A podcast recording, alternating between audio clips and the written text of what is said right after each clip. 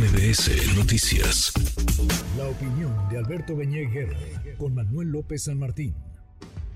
Alberto, querido Alberto Beñé, qué gusto saludarte como cada martes. ¿Cómo te va? Querido Manuel, buenas tardes, pues con gusto saludarte también. Muy buenas tardes. Es una semana esta clave para el frente, lo platicamos ayer por la noche en ADN 40, pero van a pasar varias cosas. Se termina el periodo para recabar firmas de los aspirantes a la candidatura por esta alianza PAN-PRI-PRD. Eh, vendrá el primer foro, eh, llegará la primera encuesta. ¿Cómo les ha ido? Vale la pena hacer un corte de caja, Alberto. ¿Cómo les ha ido en el frente desde tu óptica? Creo, Manuel, que lo primero es que han logrado eh, con dificultades eh, construir este proyecto y mantenerse cohesionados, no exentos de algunas inconformidades, de algunas denuncias, pero creo que el balance hasta ahora es positivo.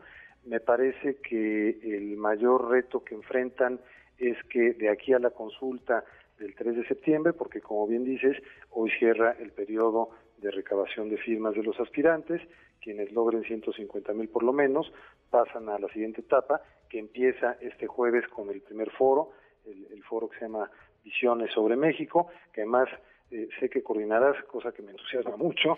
Gracias. Eh, y, y, bueno, pues va a haber ahí un planteamiento de propuestas que creo que va a ser importante. Se levanta una encuesta a partir del día 11, del viernes, y esa encuesta va a definir quiénes son los tres finalistas entre los aspirantes del frente. Y de ahí vienen otros cinco foros regionales para llegar finalmente a la consulta el 3 de septiembre y la última encuesta. Me parece que lo que es muy eh, eh, riesgoso es que hubiera algún problema con el padrón que se integró a través de la plataforma, si es que hubiese, como han reclamado algunos aspirantes, alguna irregularidad porque se han metido demasiadas firmas por parte de alguno de los partidos y que eso pudiera sesgar. Pero si se salva ese riesgo, eh, creo que lo que gana el frente es que primero ya se colocó en el centro de la agenda pública, van a estar muy activos los aspirantes en estos foros, en los debates, y muy pronto, el 3 de septiembre, tendrán a quien encabezará el frente. Entonces creo que su balance hasta ahora es muy positivo. Y en contraste con el proceso de Morena y, sus aliados, con quienes eh, el presidente denominó corcholatas, pues que han estado silenciadas, sin la posibilidad de debatir, eh, y en consecuencia pues sin mucha visibilidad.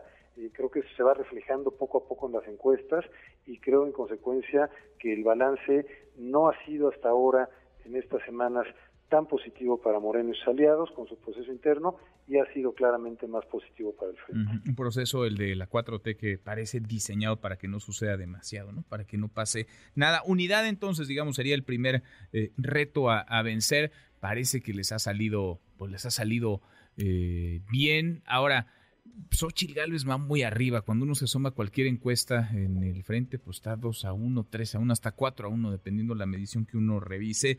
Eh, ¿Ya se coció ese, ese arroz, Alberto? O, o, cómo ves, digamos, el, el desenlace? Falta menos de un mes para llegar al 3 de septiembre, cuando anunciarán al ganador o ganadora de este proceso.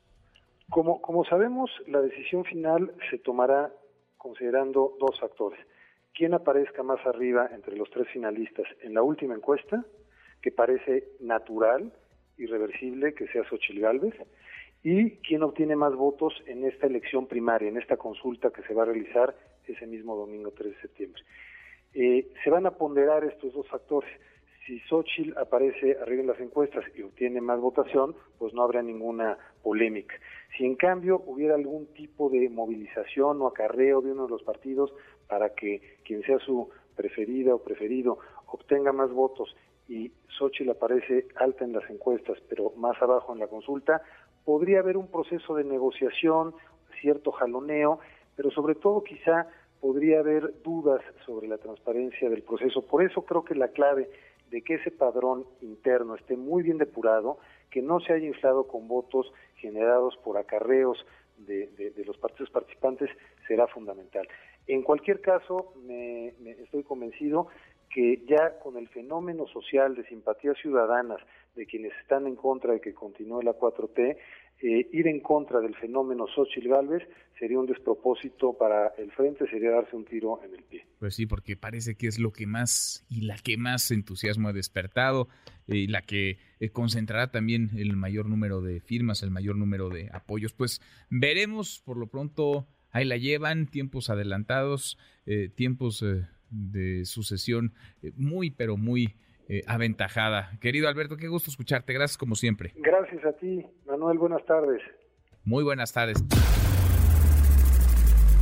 Redes sociales para que siga en contacto: Twitter, Facebook y TikTok. M. López San Martín.